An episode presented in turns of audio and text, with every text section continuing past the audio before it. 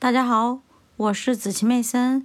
今天我将继续为大家阅读《聪明的投资者》第十八章，对八组公司的比较。第三组，美国家庭用品公司，药品、化妆品、家庭日用品和糖制品，与美国医疗用品公司，医疗产品和设备的制造与经销。一九六九年年底。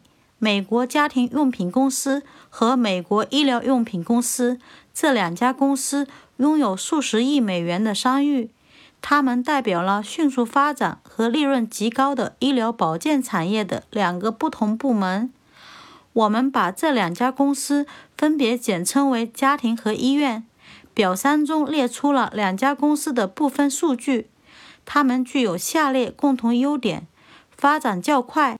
自从1958年以来，没有出现过退步，利润具有百分之百的稳定性，财务状况强劲。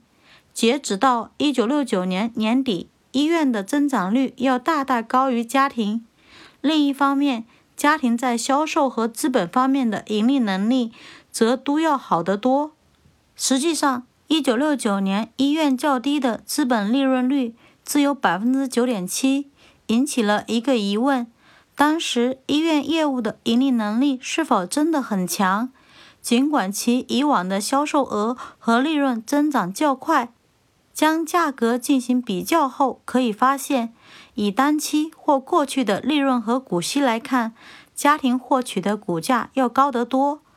家庭很低的账面值反映了普通股分析中存在着基本的模棱两可或矛盾。一方面，它说明公司赚取的资本回报很高，这一般代表了一种实力和兴盛；另一方面，它又意味着，按照单期价格，投资者尤其容易受到公司利润重大的不利变化所造成的影响。由于1969年医院的股价只是其账面值的四倍多，这种告诫应该同时针对两家公司。结论。我们可以清楚地看到，两家公司单期的股价都显得太高。遵从我们的稳健选择思想的投资者将不会去选择它们，但这并不意味着两家公司缺乏好的前景。问题在于，他们的股价中包含了太多的承诺，却缺乏实际的业绩。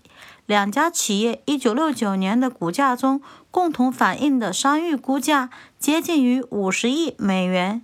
未来要有多少年丰厚的利润，才能以股息或有形资产的形式使商誉这一因素得以实现？短期结果：1969年年底，市场显然认为医院的利润前景要大大好于家庭，因为前者的市盈率几乎是后者的两倍。